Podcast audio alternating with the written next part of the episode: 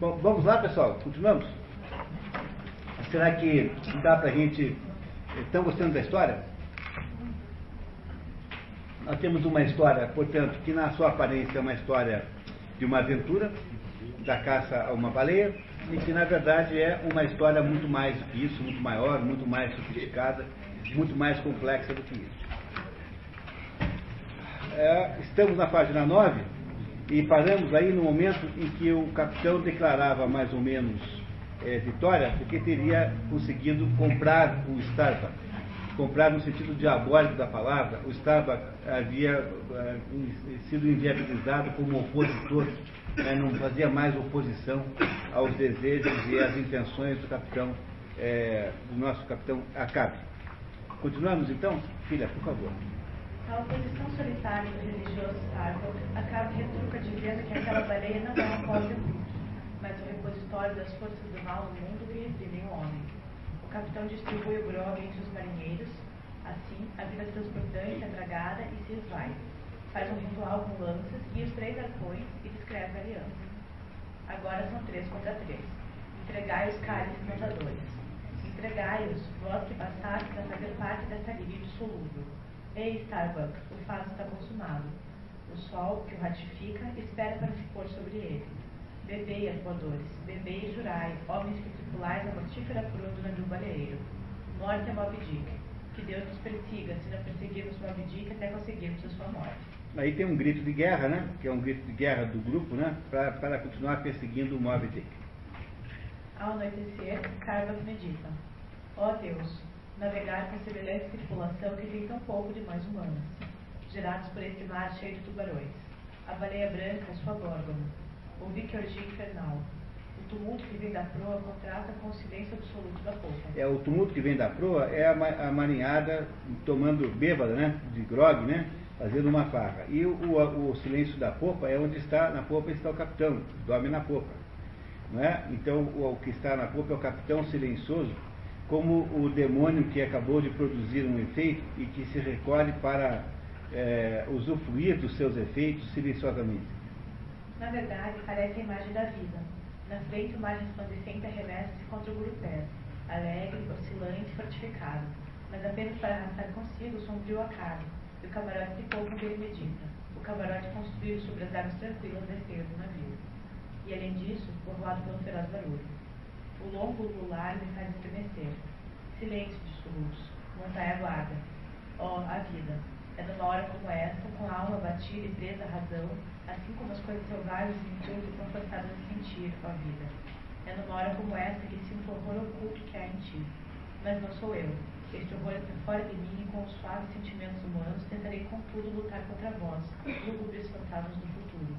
Ficai ao meu lado, apoiai-me, guiai-me, potestades benditas. É, o está pedindo ajuda dos anjos, né? Potestades são anjos. Para, para enfrentar aquilo que está aparecendo, que é, que é o que, que vai aparecer, o que está pintando, né?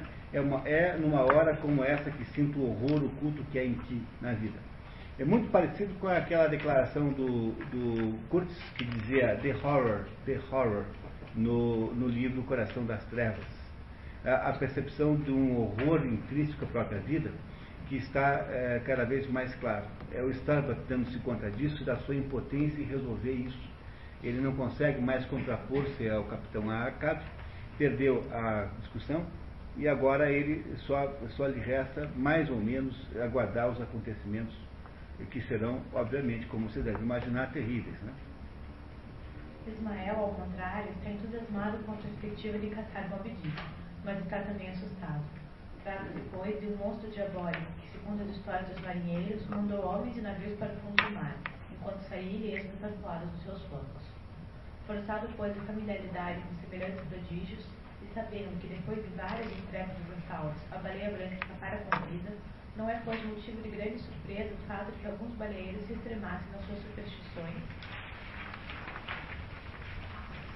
se declarasse que Moby era, tão, era não somente rico, como também imortal, porque a imortalidade não é mais do que a ubiquidade no tempo, e que, conquanto se pudesse plantar nos seus flancos uma floresta de dados, ele continuaria a nadar e desapareceria ileso, ou mesmo que se conseguisse fazê-lo lançar um jato de sangue espesso, essa vista não seria mais do que um engano espectral, porque se tornava a ver o seu jogo límpido entre ondas sem sangue, centenas de léguas mais longe. Mais tarde, não, não, nem sangra mais. O bico significa que está em todos os lugares. O né? O em todos os lugares. O bico é, ele está onipresente. Ele é visto no Pacífico e no outro lado do Atlântico. Ele, ele é um animal invulnerável, ele não pode ser morto. Vocês percebem que isso é uma simbologia também? Quem é que é invulnerável e não pode ser morto? Deus, sim, claro, mas aqui nós estamos falando de uma outra coisa, né? A estrutura do cosmos, a estrutura da realidade, da natureza. Isso que é inviolável, não pode ser morto, não pode ser destruído por um barquinho de pesca. Não é isso? É isso que, por isso que Moby Dick não pode ser destruído né, em princípio. Não é? Muito bem, continuamos. De acordo com aqueles relatos, a criatura é imortal, invulnerável, sobrenatural e ubíqua. Teria sido vista em dois cantos do mundo ao mesmo tempo. A brancura da baleia seria um sinal de morte, como a palidez de um homem moribundo. Ismael examina o significado da cor branca. É, o branco é uma das cores mais simbólicas que existem e há uma porção de falta, más compreensões sobre o branco. E sobretudo porque o branco não representa necessariamente paz, o branco não representa necessariamente pureza. A primeira má compreensão desse assunto é achar que o sujeito que é candidato é, chama-se assim porque ele é cândido, no sentido de estar branco puro, né? por isso é que ele é candidato. Em primeiro lugar, né, parece isso ser uma inviabilidade nos dias de hoje, né? não é isso? Mas o, a razão pela qual o sujeito se apresenta de branco, quer dizer, o candidato chama-se candidato, não porque ele seja puro, mas porque ele é, o branco representa o seguinte, o branco representa a ausência de cor. Ah, há, às vezes, é, quem diga que ele representa a mistura de todas as cores, coisa que eu nunca consegui fazer, porque se você pegar numa paleta e misturar as cores todas, você fica com um cinza horroroso, assim, um cinza meio vermelho, meio amarelado, meio medonho. Na prática, na prática, ninguém consegue fazer, misturar a cor para virar branco. Na prática é assim. E, portanto, o que o, banco representa melhor é muito mais a noção de falta de cor do que, do que qualquer outra coisa. Ora, quando o sujeito é candidato a alguma coisa, ele está num estado intermediário entre uma existência e outra. A, ideia da brancura equivaler à candidatura, é, o, que é, o sujeito que aparece para. Né, o candidato é, é, é, o candidato é aquele que é branco, porque é preciso você despir uma cor para tornar-se, digamos, uh, elegível para ter outra. Portanto, a brancura do candidato não está associada com a pureza moral dessa pessoa, que é o modo, digamos, popular de se entender isso, mas apenas um clichê mal compreendido. É alguma coisa que é reproduzida sem que se pense muito bem no que ela significa, o branco, daí, nesse caso, é o branco de ausência, porque o branco é a ausência de cor. É por isso que em muitos lugares você, você é, considera que o branco seja a cor do luto. Aqui nós usamos preto, mas em muitos lugares usamos branco, usa-se branco, porque o, a, o cadáver está branco, o cadáver é branco, né? o cadáver vai perdendo a cor. A falta de cor é a falta de vida, portanto o branco é a cor do luto e não a cor da vida. Portanto, todo o rito de passagem em si exige a cor branca. E essa é a razão pela qual aquele pessoal lá que vai dar homenagens a Iemanjá, lá no dia 31 de, janeiro, de dezembro, usa a cor branca também. A razão pela qual você usa a cor branca no, no, no Réveillon é porque você está querendo dizer com isso que há um rito de passagem, passa-se de um estágio anterior para outro. E esse rito de passagem exige a neutralidade da cor. Entendeu? Você neutra... Como é? A noiva é a mesma coisa, exatamente a mesma ideia. A noiva não é por razões de virgindade, né? não é isso, né? Não é isso, porque quando, você, quando alguém inventa esse, esses clichês, aí fica todo mundo discutindo clichê. Daí chega um espertinho e fala assim, tá vendo? Como símbolo não significa nada. Vendo? Não tem uma noiva virgem e as noivas todas andam de branco. Aí faz aquele jeito espertalhão, assim, de quem descobriu um grande mistério do universo. É, o problema, o problema do, dessas simbologias é que as simbologias são, são muito sutis, é preciso ter cuidado com isso para você não, não, não, não, não se enganar. A, noiva vai de branco porque ela passa do estágio de mulher solteira para casada. A mesma mudança de status não acontece com o homem. O casamento é uma festa da mulher, não do homem. O homem continua do mesmo jeito que estava antes. Né? Tanto é que demorou 10 minutos para se aprontar para casar. Ah, o homem demora 15 minutos para estar pronto para casar. Não é? Quanto tempo você demora para fazer a barba e botar um terno? 15 minutos para tomar. E ainda, com isso ainda, com chance ainda de limpar a orelha com, com cotonete para ouvir direito o que o padre vai falar para você. Porque né, o, o, homem, o significado do casamento para o homem é um significado muito pouco importante, no sentido relativo em relação ao que a mulher significa. A mulher é que muda de um status extraordinariamente para um status completamente novo, que é o status de casada. A mulher muda de família. O homem não. Portanto, o branco na cor da noiva tem esse significado. O, o branco tem um significado em, eh, eh, em si de mudança de status, mudança de condição existencial. Ora, que mudança de condição existencial seria, a, a, a, seria mais dramático do que a morte? E a morte é uma mudança de condição existencial extraordinária. Você, é por isso que o branco tem uma, uma ligação com a, passagem da vida para a morte. Por isso é que se o cachalote é branco, esta, esta ideia de brancura provavelmente está também associada a essa ideia de passar um limite para o outro, ultrapassar um determinado limite. É claro isso, pessoal? Tá, vamos lá então. Porém, não resolvemos ainda o problema da magia da cor branca, nem descobrimos por que razão ela atrai a alma com tal força. E o que é ainda mais estranho e prodigioso, por que razão é ao mesmo tempo o símbolo das coisas espirituais, o verdadeiro véu da atividade cristã, e contudo é o agente que dá maior relevo às coisas que mais atemorizam a humanidade.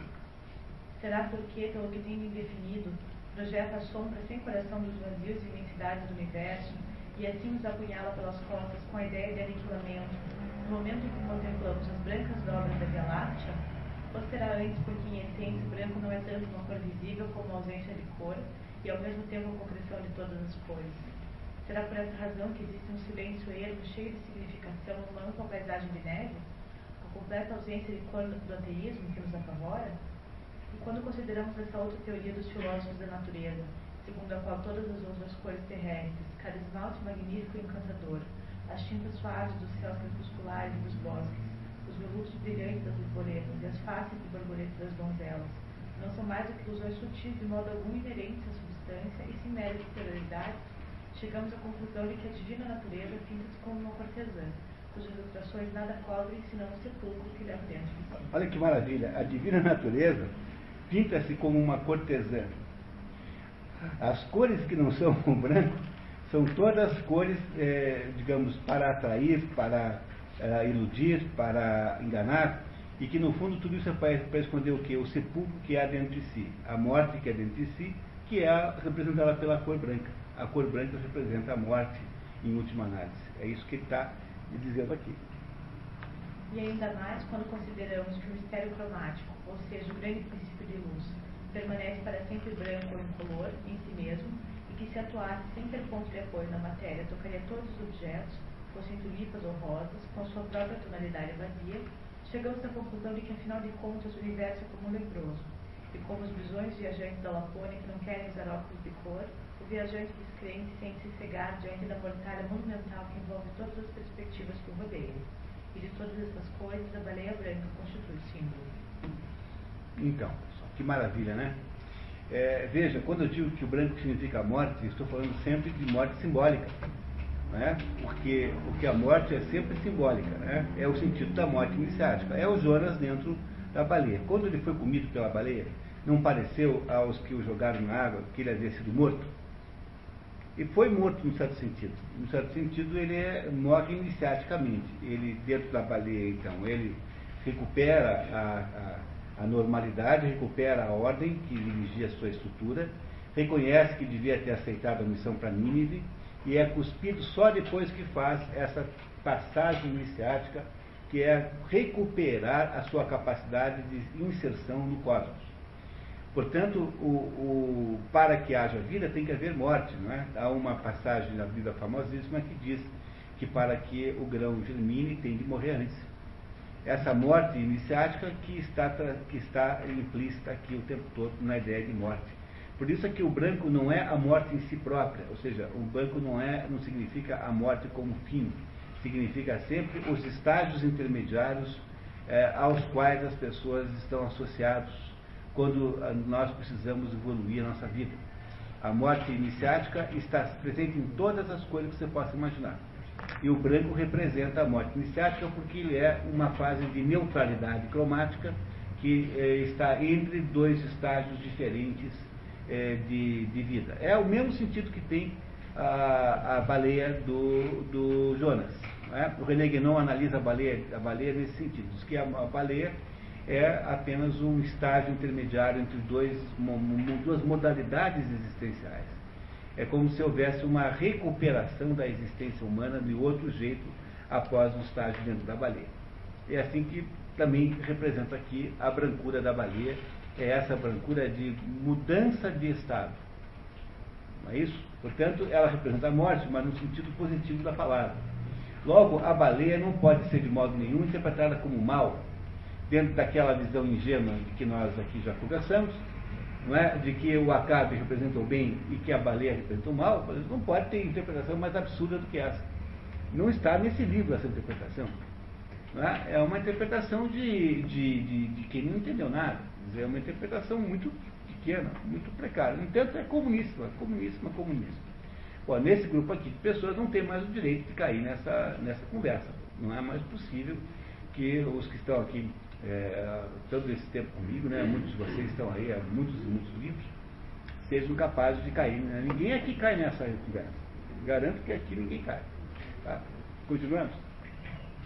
Enquanto a cabra persegue a baleia, usando sua memória e os instrumentos de navegação, Ismael se distrai tentando esteira com cordas, comparando com os destinos que são tecidos para os homens e perguntando-se se o livre-arbítrio pode vencer os destinos. O horizonte de consciência de Ismael é sempre muito mais alto que qualquer outro, qualquer outra pessoa ali. Ele tem uma capacidade de enxergar as coisas num contexto em que elas existem e nunca sozinhas, independentemente. É isso que ele faz aqui nessa reflexão. Repentinamente, baleias são avistadas, os bodes baixados e a caça começa.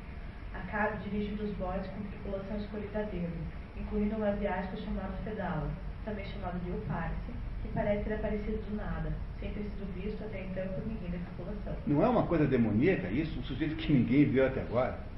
Um sujeito esquisito que ninguém tinha visto até então? É, seguramente uma daquelas figuras espectrais que entraram no barco escondidas, que foram vistas no início, né? É? Agora já temos aí mais uma indicação que o Acabe anda aí, é, de alguma maneira, associado a feiticeiros, ou coisas do gênero.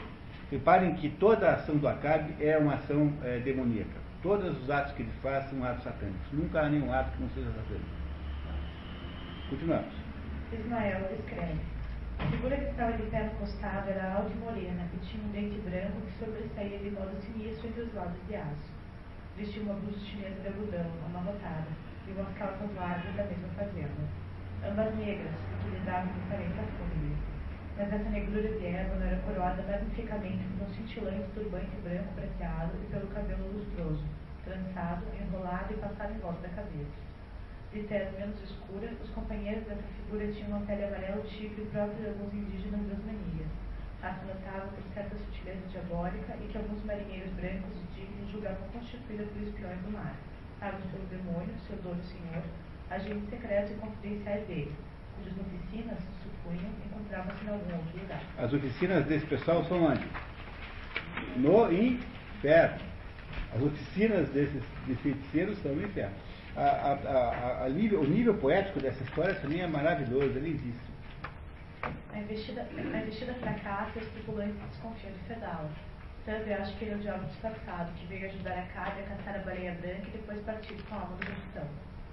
Seja como for, o certo é que, ao passo que os fantasmas advertidos não tardaram a incorporar-se à tripulação, ainda que sem perder de todas suas características, aquele fedal de turbante felpudo continuou sendo um mistério. É, de, embora todos os outros eh, que andavam com esse fedal acabassem virando pessoas normais, esse fedala continua sendo um mistério, talvez porque ele seja um sujeito que não pertence a esse mundo exatamente. Talvez há nesse fedala uma noção de diabolismo propriamente dito, né? componentes diabólicos concretos, né? vamos ver.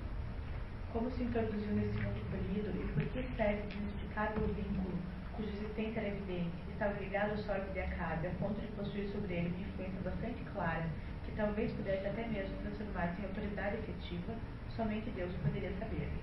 Mas no que se refere a Fedala, a indiferença era impossível. Tratava-se de um desses seres que as pessoas civilizadas e caseiras da zona temperada veem apenas em sonhos, e isso mesmo vagamente. Porém, aparece de vez em quando entre as imutáveis comunidades asiáticas, especialmente as das ilhas orientais a leste do continente, regiões isoladas, de antiguidade imemorial, inalteráveis, que ainda nesses tempos modernos conservam muito da espectral naturalidade das primitivas gerações humanas, quando a recordação do primeiro homem era ainda distinta, e cujos descendentes, desconhecendo a própria origem, contemplavam-se uns aos outros como fantasmas e perguntavam ao sol e à lua por que motivo e com que fim haviam sido criados. Época na qual, segundo Gênesis, se os anjos se uniam às filhas dos homens, também os demônios, acrescentam rabinos não canônicos, se entregavam a amores mundanos. É a época antes de, do dilúvio. Esse é o mundo anterior ao dilúvio, em que os filhos dos, dos anjos uniam-se às mulheres. Diz aqui os rabinos não canônicos, ou seja, os rabinos cabalísticos, dizem que também os demônios faziam a mesma coisa. Portanto, é aquela época em que havia a mistura de deuses e homens com muito mais facilidade, né? Portanto, essa criatura aqui vem de, alguma, de algum momento da história, ela é espectral, ela é fantasmagórica, ela pertence a um mundo que não é o nosso, pertence ao mundo de trevas, um mundo de é, invisibilidade, falta de clareza. É essa a sensação que se tem ao ver esse Fedala. Cheio de premonições, Ismael escreve seu testamento e faz de Quique seu executor. A, embarcação aproxima-se de uma tromba fantasma, tensionada entre duas forças antagônicas que pareciam lutar, uma para levá-lo ao céu e a outra conduzindo até um ponto no horizonte. Olha aqui que maravilha isso. É, o navio aproxima-se de uma tromba d'água. A tromba d'água é como se fosse um redemoinho, como se fosse um, um, um, como se diz aqui, né? Um twister. Como é que fala em português isso? Tornado. Como se fosse um tornado, que é a mesma coisa que twister, que torna, né? Um tornado, mas dentro da água. O tornado é na terra. Né? É, e o, e, e o trombalava é, no, é, é no mar. Então, o que, que é um tornado? É uma coluna de água que vai na direção do céu e que tem, portanto, uma tensão entre o quê? Entre uma, uma extremidade que vai para o céu e uma extremidade que vai para o horizonte, que vai para baixo. Ora, haveria alguma coisa mais, é, mais é, simbólica para acontecer nesse momento? Do que aparecer uma demonstração da tensão natural que há na condição humana, que está entre o céu e a terra. Esse é o sentido simbólico do tornado que aparece. Agora reparem como é bem descrito isso pelo nosso autor. Uma serena noite de lua, enquanto deslizávamos sobre essas águas, e as ondas passavam diante de nós como rolos de prata, dando com seu grande e sufocado murmúrio uma sensação, não de soledade, e sim de argente silêncio, vimos de repente, bem distanciada das brancas borbulhas, na proa, uma coluna prateada. Veja que não é num dia de tempestade, é num dia de absoluta visibilidade e clareza. Né? Iluminada pela lua, parecia celestial. Dir-se-ia uma deidade esplendente e emplumada surgindo do mar. Fedala foi o primeiro a descobri-la, porque em noites semelhantes tinha por hábito trepar no topo do mastro grande e permanecer como atalaia, com tanta precisão como durante o dia. Mas como nem mesmo um entre cem pescadores se aventuraria a plantar baleias durante a noite, conquanto elas sejam vistas então com frequência em manadas, pode-se bem imaginar com que emoção contemplavam sempre os marinheiros aquele velho oriental encarapitado no alto, a horas tão desusadas, turbante e lua companheiros no mesmo céu. O homem é noturno. Esse Fedala é um sujeito noturno. Assim, quando depois de cumpridas várias vezes a sua bem regulada vigília noturna, em mutismo absoluto, ele rompeu um longo silêncio para anunciar com voz, como que sobrenatural, aquela coluna prateada de água banhada pela lua. Todos os marinheiros saltaram das matas como chamado de um espírito alado que tivesse pousado sobre o cordão, convocando a tripulação mortal. Lá está. Lá está. É como se esse lá está significasse eis a realidade, eis a condição humana, eis a estrutura da realidade. É isso que é a estrutura da realidade, é esse tornado o som repetitivo da trombeta do juízo final não teria produzido maior estremecimento e, contudo, não se sentia terror, frente prazer. Porque, apesar da hora insólita, o grito foi tão impressionante, de tão delirante incitação, que não houve alma a bordo que não desejasse instintivamente uma descida.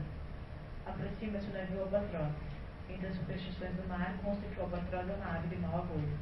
Mas o percoador despreza e não reduz a velocidade para o gama.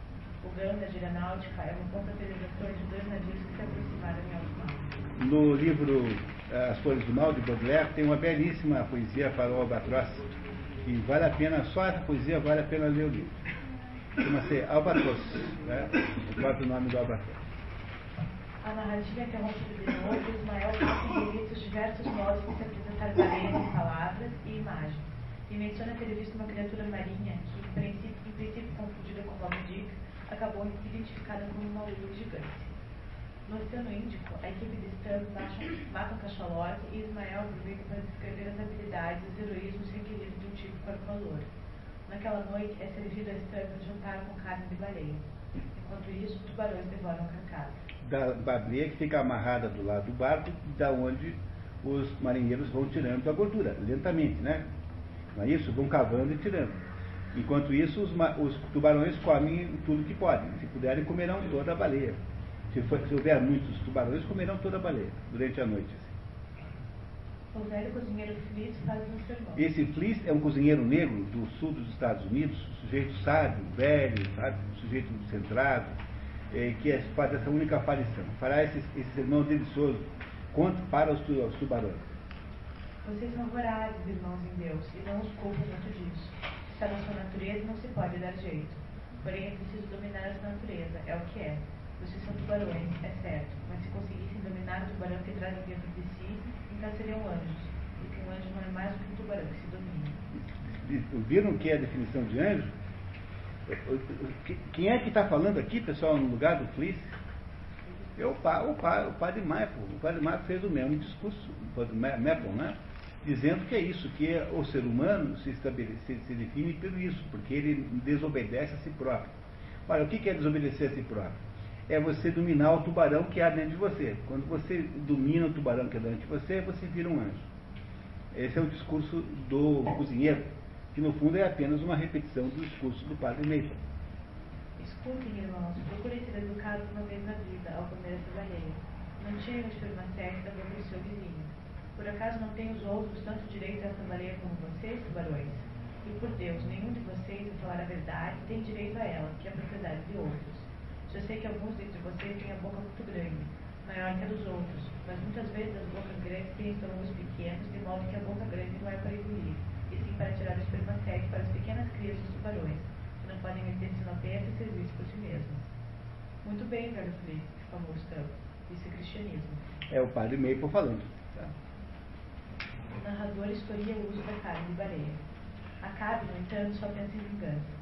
Se este mundo fosse uma planície limitada e se ao navegarmos para leste pudéssemos descobrir sempre novas distâncias e panoramas mais belos e estranhos do que a Cíclade de José de Salomão, nossa viagem seria promissora. Navegar para leste é navegar para onde nasce o sol. O leste é de onde o sol vem. Portanto, o leste tem uma noção de nascimento e o oeste tem uma noção de queda. Não é? Não é isso? O, o, em alemão, o oeste chama Abendland. É? Abendland. Abendland significa a terra da noite. Portanto, há um sentido simbólico, por exemplo, na ideia de oeste, de que é onde as coisas todas acabam. Tanto é que em alemão, Abendland é o nome do ocidente. E há nisso uma conotação de decadência, como se o mundo acabasse finalmente no Ocidente, que é hoje o centro do mundo, o eixo do mundo é o Ocidente, mas o Ocidente é necessariamente o fim do processo, e nunca o início. Portanto, navegar para leste é navegar para onde nasce o, Sol, é navegar, portanto, para a origem da clareza de todas as coisas. É isso que está aqui dizendo Ismael sobre o que é que se deve imaginar desta viagem que está se tornando uma viagem extremamente perigosa, né? essa viagem que eles estão fazendo.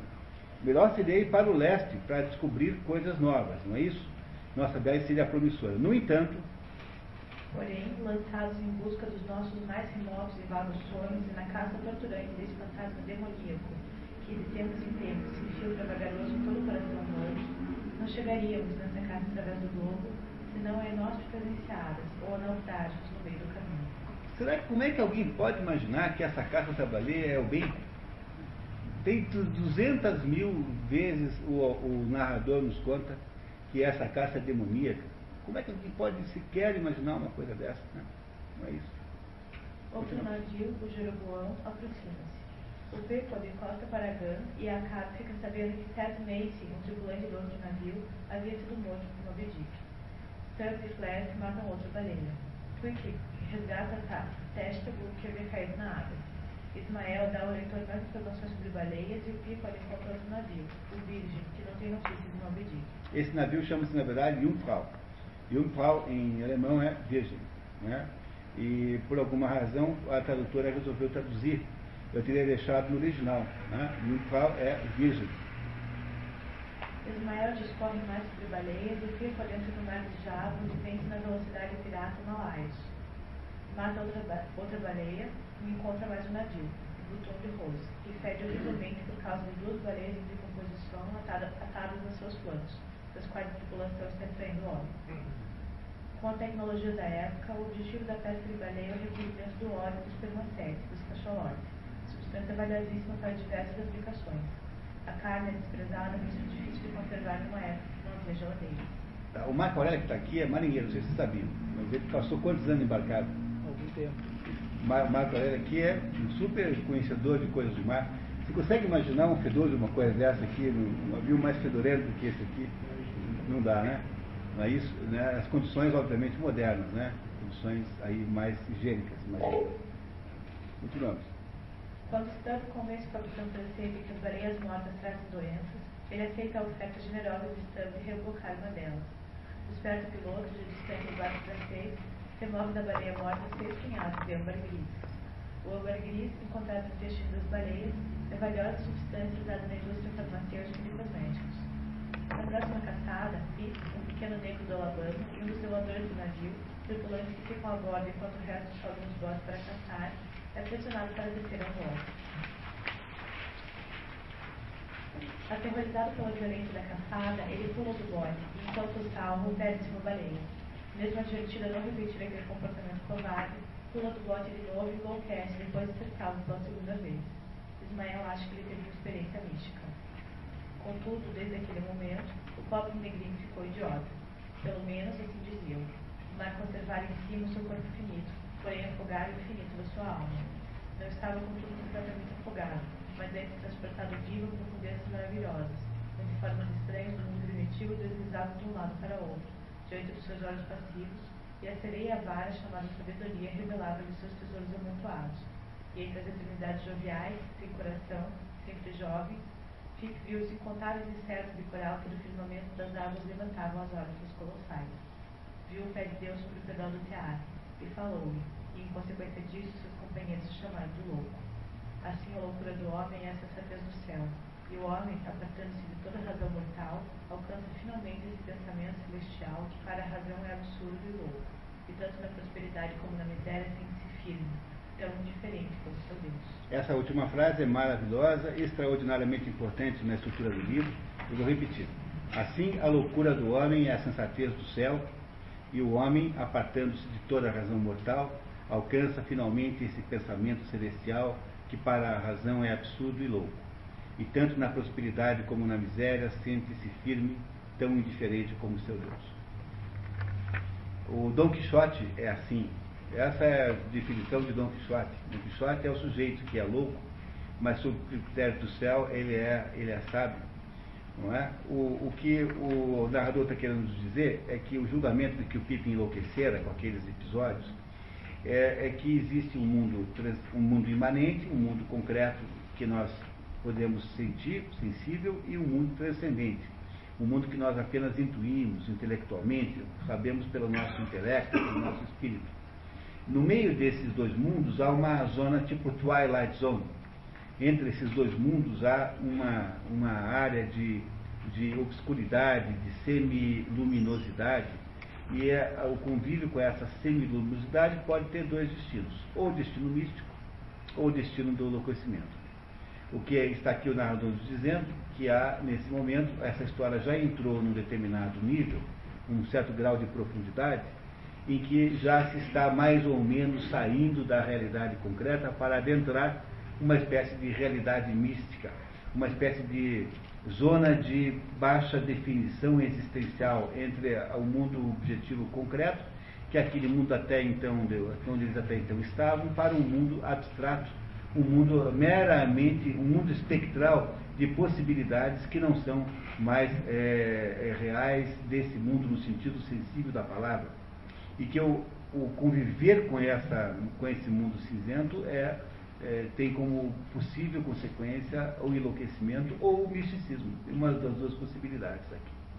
Enquanto a tripulação vê em Pipe um louco, ele acha que esse, ele acha que o narrador né, acha que Pipe passou por uma experiência mística. Estamos saindo do mundo real tal como nós conhecemos. Estamos adentrando, estamos adentrando um mundo absolutamente diferente do mundo concreto onde se vive normalmente. Isso que está acontecendo na história, hein, pessoal? O Pickford encontra outro navio, o Samuel Enderby, uma embarcação inglesa conduzida pelo capitão Boomer. Perguntado por Acabe sobre uma Dick, Boomer mostra no lugar do braço uma prótese feita de osso de baleia. O capitão teria sido mutilado durante uma luta aguda contra a baleia e havia desistido de perseguir o animal. Acabe, ao contrário, está cada vez mais determinado a encontrar e matar a baleia e recusa-se a interromper a expedição, mesmo quando o óleo de baleia começa a vazar dos barris dos porões. Já tem óleo demais. É para voltar.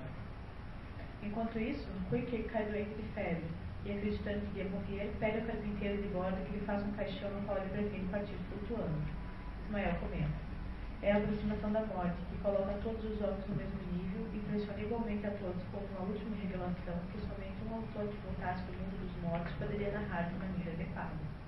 De modo que, digamos outra vez, nenhum grego ou caldeu moribundo teve pensamentos mais santos do que aqueles cujas sombras misteriosas vimos arrastar-se pelo rosto de Quicklick deitado tranquilamente na cama balançante, quando o mar inquieto parecia havê-lo marcado suavemente para o descanso final, e a maré invisível do oceano o levava cada vez mais alto, até o céu do seu destino. É o processo de passagem, né? não é isso? É, o que o Kierkegaard faz é demonstrar que está passando de uma realidade para outra. Né? Está vendo essa passagem da realidade concreta para uma realidade abstrata. No entanto, o selvagem recobre a saúde, dizendo ter decidido não morrer mais. O narrador continua suas considerações. A morte parece ser a única sequência desejada para uma carreira semelhante. Mas a morte não é mais do que a partida para as regiões do estranho desconhecido. Não é mais do que a primeira saudação às possibilidades do imenso remoto, do deserto, do áquido e ilimitado. A morte é uma passagem, né? é isso que ele está dizendo. Por conseguinte, para os olhos ansiosos pela morte de tais homens, aos quais resta ainda alguma compulsão íntima contra o suicídio, o oceano, que para tudo contribui, que tudo recebe, oferece de modo sedutor toda uma perspectiva de nova vida de aventuras inimagináveis e maravilhosas que suprimem os temores. Do coração de pacíficos infinitos cantam as vozes de mil sereias. Vem, ó tu que tens o coração despedaçado. Há aqui uma outra vida, sem o delito de uma morte intermediária. Encontrarás aqui maravilhas sobrenaturais, sem que seja preciso morrer para alcançá-las. Vem, põe também a tua lápide no cemitério e vem para que te desposemos. Depois do pico ter entrado no Pacífico, Acabe manda Purr, o ferreiro de bordo, forjar um arpão especial para Moby Dick. Eu também quero encomendar um arpão. Purr, que nem mesmo mil juntas de diabos sejam capazes de partir algo que se crave dentro da baleia como os ossos das suas barbatanas. Aqui está o material, disse abrindo a bolsa sobre a bigode. Olha, ferreiro, uma coleção de pregos das ferraduras de aço de cavalos de corrida. Crave de ferradura, senhor. Mas, capitão Acabe, o senhor tem aqui material melhor e mais resistente que nós, os ferreiros, só empregamos um dia. Quando o arpão fica pronto, Acabe tempera com sangue e o batiza. Quer dizer, o Acabe faz uma cerimônia, um ritual diabólico. Isso que ele fala agora é o ritual satânico, típico. típico. Tá des descaradamente satânico. Reparem que coisa impressionante. O aço ao qual Perth deu forma de flecha e soldou a cana marcou bem depressa o extremo do ferro.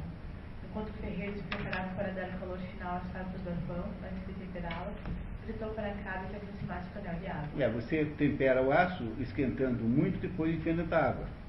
Aí o aço adquire, adquire uma, uma, uma consistência muito mais forte. É? Ou seja, o contraste entre o calor e a água. Né? Entre aquela mudança de temperatura é que faz o que se chama de temperar. Temperar aço é assim que se faz. E grosseiramente falando, né? Aí ele se recusa, aí o, o ferreiro quer que ele uh, aproxime o, o, tonel de água, mas ele não quer. Olha. Não, não, exclamou Acabe, nada de água. Quero que tenha uma verdadeira têmpera da morte. Atenção, ali, Quick, Tastego, Dagu, que acham vocês, selvagens? Um sangue que baste para cobrir essa lingueta? E ele resolve temperar o, o tal do arpão no sangue desses três aí. Dessas três pessoas que são justamente os três representantes, digamos, da, do mundo primitivo, do mundo selvagem, do mundo, do mundo mais voltado para os elementos. Não é isso? Isso é um ritual satânico, não sei se vocês repararam. É um ritual satânico típico. Os arpoadores responderam afirmativamente, com a cabeça, fizeram três incisões na carne pagã e ficaram temperados nas farpas que haviam deferido a baleia branca. Ou seja, as farpas do, do, do, do arpão foram temperadas no sangue aberto no corpo desses três, que fizeram voluntariamente. Ego non batido tem nome de partes, seria nome de diabo. Segundo a correspondência de Melville Hawthorne, essa declaração de batismo é a chave do livro. Então, ego não batizo te em nome de pátria, sed de diabo. Não te batizo em nome do Pai, mas em nome do diabo. É isso que está escrito aí em latim. Não te batizo em nome do Pai, mas em nome do diabo. Ou seja, acabou de fazer o ritual satânico para satanizar, para tornar aquele instrumento, aquele ação que foi, foi temperado com sangue humano, transformar aquilo num instrumento de, de ataque à baleia. Dá para alguém imaginar nesse mundo que esse homem representa bem? É difícil, né, pessoal? Difícil. Tem um monte de gente que acha. Fugiu a casa desesperadamente, enquanto o ferro nocivo, abrasador, devorava o sangue batismal.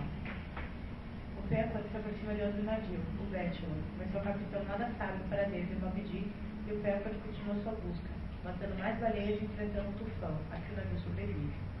Sábado, temeroso de a louca obsessão de Akari acabar em desastre, cogita de matá-lo, depois recua.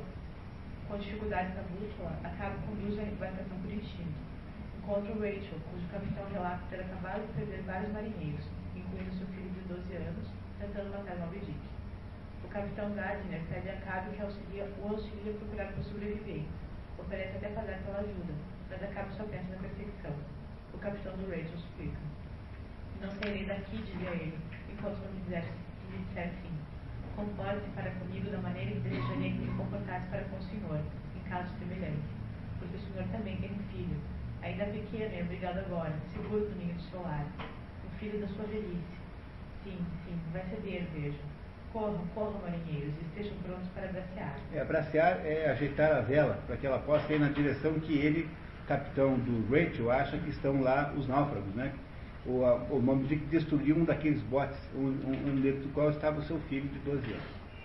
Basta, gritou a Caro, não tomem sequer um calho. E logo, modulando prolongadamente cada palavra, acrescentou. Capitão Gardner, não o farei. Agora mesmo estou perdendo tempo. Adeus, adeus. Que Deus abençoe, homem, e queira perdoar-me. Tenho de ir. Senhor Starbuck, olha o relógio da bitácula antes de três minutos, a partir desse instante, previna todos os visitantes de que devem abandonar o navio e em seguida abraçar outra vez. Navio seguiu seu rumo. Porém, no seu curso vacilante, na sua marcha tortuosa, lamentável, disse claramente que aquele navio, que chorava tanta espuma, seguia sem consolo. Era Rachel chorando por seus filhos, porque se tinham ido. Uma das imagens mais tristes, mais melancólicas dessa história é a descrição do Rachel andando em zigue-zague, procurando os náufragos na água, né? o filho, né? E aqui é uma comparação com Raquel, da personagem bíblica. A Clara vai ler para vocês a nota. Em Jeremias está escrito: Assim diz o Senhor: Ouviu-se um clamor em Ramá, lamentação e choro amargo.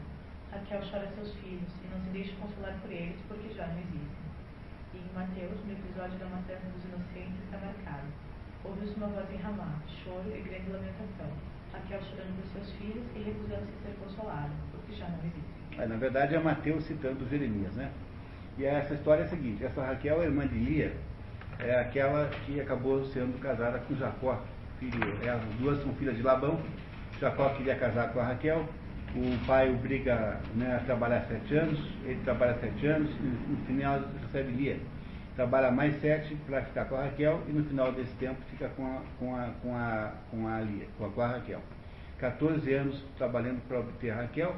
E entre os filhos de Jacó, não é? é o Camões tem uma, uma, talvez a mais bela poesia da língua portuguesa, né? essa descrição dessa história. É? Isso. Talvez a mais bonita poesia. Não, não está no Lusíadas, é um soneto. É um soneto, é um soneto. Tá? Lindo, lindo. E o. E o. E aí a Raquel é mãe de dois filhos de Jacó, que é o José e o Benjamim, os dois mais novos. José e Benjamim são filhos de Raquel. O problema aqui, a, a ligação simbólica, é que esses dois aí, José e Benjamim, serão cabeças de duas tribos que se perderão. E são essas tribos que se perderão porque irão, ser, é, irão para o cativeiro mais tarde, que, que se está referindo aqui como sendo a, a perda dos filhos, não é? Então a Raquel perdeu os filhos, do mesmo modo que muitos filhos irão se perder também aqui, de um certo modo. Não é isso? Então a simbologia aqui é com os, os, os filhos dos descendentes dos filhos de Raquel. É essa, esse é o sentido. É claro que quando Mateus cita isso no episódio da morte dos inocentes, ele está usando apenas analogicamente essa ideia, né? De que, de que Raquel está chorando ali também naquela hora, porque são crianças que estão sendo mortas, os filhos estão sendo mortos. Olha, qual é o filho que estava à morte? O filho do capitão Gardner. Esse era o filho que estava à morte. Portanto, essa cena do Raquel se distanciando e andando em zigue-zague para procurar o menino é uma das cenas mais tristes do livro, é terrível, né? esse momento do livro aqui. Mas continuamos. Mais à frente, eu fui ao encontro de Light, que havia perdido cinco homens para o Dick, mas acaba não está atemorizado. Ao contrário, excita-se com a proximidade crescente do inimigo. Finalmente, o tempo localiza a Baleia Branca e uma luta de morte começa. Após dois dias de batalha, a vitória indiscutível do animal, conforme a descrição de um dos ataques frustrados. No momento que percebeu a catástrofe, a Car, o primeiro a perceber a intenção do cachalote, tentou com a mão um gesto final para evitar que Bode fosse abocanhado. Porém, Bode deslizou ainda mais para o interior da boca do animal, inclinando-se ao mesmo tempo para um costado, o que fez a Car perder o equilíbrio ao tentar o esforço decisivo e cair com o rosto no mar. Eles jogam os arpões na baleia, ela não sente nada. E ela emborca os botes. Os botes onde estão os seus caçadores. Né?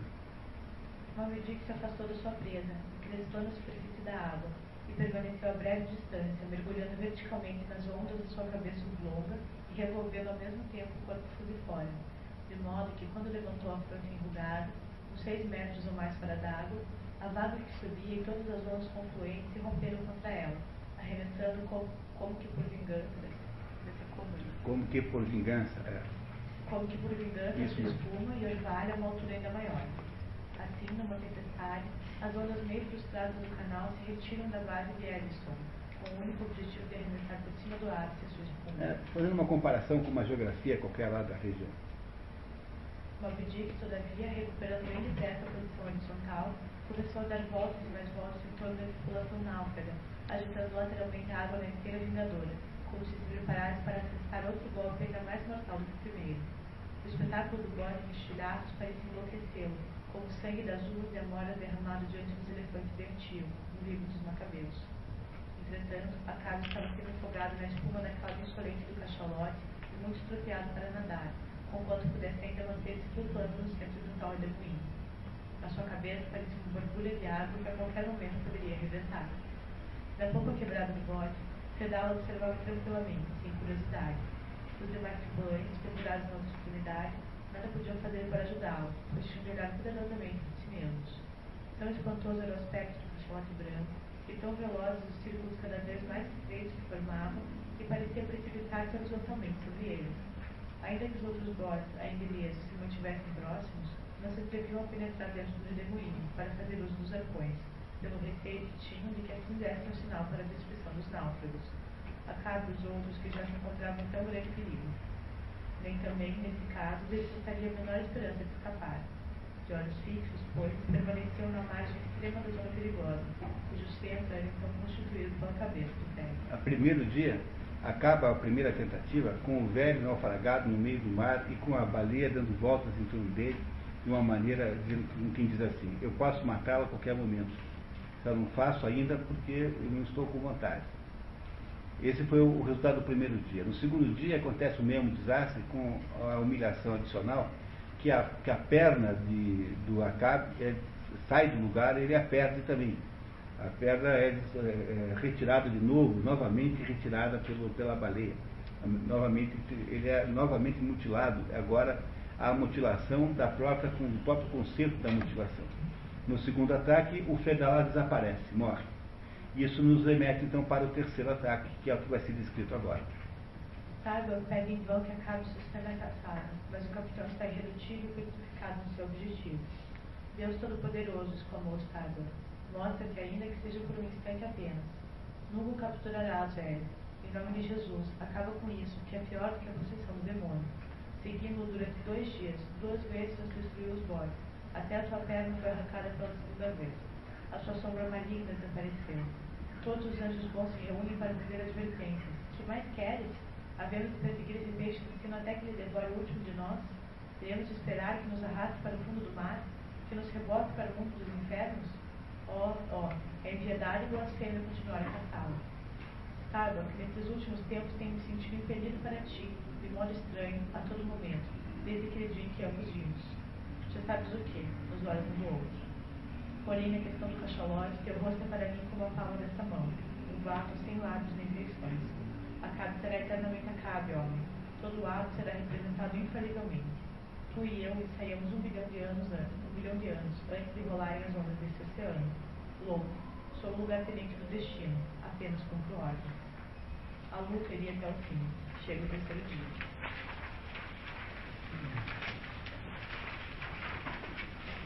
O arpão foi arremessado. O cachalote ferido correu para frente com velocidade fulminante. O cabo desenrolou, porém demais. A cabo curvou-se para evitá-lo. Evitou, mas uma das voltas lhe agarrou o pescoço e silenciosamente, como os turcos silenciosos degolam suas vítimas, foi arremessado fora do bote, antes que a tripulação notasse. Dessa vez o acabe, é, agarrado no pescoço por uma volta da corda do arpão, e é tragado para dentro do abismo, ou seja, é, é estrangulado e tragado para dentro do abismo pelo, pela baleia. Em seguida, o pesado laço da extremidade final do cabo saltou como um dardo do carretel vazio, derrubou um dos remadores e, depois de acertar as ondas, desapareceu nas profundezas. A tripulação do bote, tomada de pânico, permaneceu imóvel por um momento e logo voltando-se. O navio, santo Deus, onde está o navio? O, o, a vida humana, santo Deus, onde está a vida humana? Seria o melhor modo de transferir isso para a interpretação, né? A vida humana, meu Deus, onde está a vida humana? Lembre que o navio é a vida humana no mundo do caos. Se o navio está destruído, é porque o caos o engoliu. Né? O caos o engoliu o navio. Vamos ver. Bem depressa, através de uma atmosfera confusa, ofuscante, os tripulantes do bode distinguiram o fantasma oblíquo e esfumado do navio, como uma miragem de Fata Morgana. Fata Morgana, Fata Morgana significa é, italiano, né? Em português é Fada Morgana. Essa Fada Morgana é irmã do rei Arthur, meio irmã. É uma bruxa que não sabe se quer matá-lo ou se quer é, apoiá-lo. E é, e é o nome de um fenômeno é, muito comum no sul da Itália, no estreito de Messina, que acontece também nos, nos desertos, um fenômeno em que as, aparecem imagens fantasmagóricas no meio do mar, como se houvesse montanhas, por exemplo, palácios, e são todas ilusões de ótica. Então estamos aqui já no mundo da profunda ilusão de ótica, já saímos do mundo real e concreto, estamos aqui no mundo mágico de espectros que estão rodeando todas as coisas. Apenas os mastros mais elevados apareciam acima da água. Os arpoadores pagãos, cravados por fanatismo, fidelidade e destino nos seus postos, mantinham ainda o olhar fixo no mar. Então círculos concêntricos se apoderaram do navio solitário e de toda a tripulação, de cada remo flutuante e de cada haste de lança, e dando voltas e mais voltas numa única voragem, arrastaram consigo até mais insignificante pedacinho do pêssaro. O barco afunda e desaparece no abismo, com toda a tripulação dentro, como resultado dessa terceira tentativa. O barco inteiro, não é o, a, a, a, o bote, o navio inteiro. Enquanto as últimas comoções do mar se derramavam, misturando-se sobre a cabeça do índio descaída junto ao maço grande, deixando visíveis apenas alguns centímetros do posto ereto e vários metros de bandeira que ondulavam tranquilamente sobre as ondas destruidoras, pelas quais quase roçavam. Nesse momento, um braço vermelho e um martelo paravam no ar livre, no ato de cravar cada vez mais firmemente a bandeira no único mastro que subsistia. O gavião do mar, que com de escadinha havia seguido o projeto maior, na descida do seu posto natural, entre as estrelas, verificando a bandeira importunando o tastego, introduziu involuntariamente a asa e desmartelha a madeira. Ao sentir simultaneamente o estremecimento, estremecimento etéreo, o selvagem submerso, no seu último estertor, conservou o martelo paralisado aí.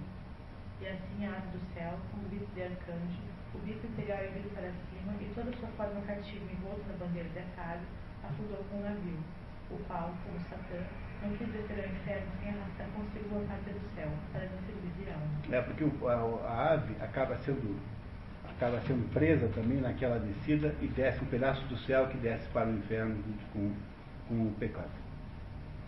Pequenos pássaros, pássaros voavam, gritando sobre o último bocejo da voragem. Uma testa que espuma branca bateu de encontro aos costados empinados e logo tudo se acalmou. E a grande mortalha do mar continuou a ondular, com a sua imutável, a mesma de há cinco mil anos. É, Supunha-se que o mundo tivesse seis mil anos, né? que a contagem bíblica aparente do mundo, seis mil anos. Apenas Ismael sobrevive flutuando no caixão de Pique e é resgatado pelo Rachel. O errante Rachel, voltando em busca de seus filhos perdidos, apenas encontrou um outro órfão. Então, gostaram dessa história, professor? Não é bonita essa história? A história é poderosa, né? Isso aí não é pouco não. Não foi um pouco surpreendente? Vocês imaginavam que era tudo isso? Ninguém imagina, né? É, esse é tipicamente o, o livro que será subestimado, porque todo mundo acha, é aquele efeito né, que eu já contei para vocês, né? aquele efeito de todo mundo achar que a história é conhecida e que é um livro para adolescentes, livro infanto juvenil, não é? O livro da coleção Aventuras. Quando na verdade é um livro metafísico extraordinariamente denso, importantíssimo. Vamos tentar conversar um pouquinho sobre isso agora? Vocês topam? Temos tempo. Olha que beleza.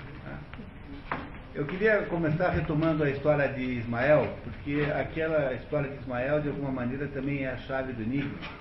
Ismael é filho de Abraão com Agar. Ele é o filho que foi rejeitado pelo Espírito, pelo pai. Portanto, Ismael não, tem, não, não, não foi recebido pelo pai e não tendo recebido pelo pai, ele se torna o quê? Um sujeito que vagueia pelo deserto.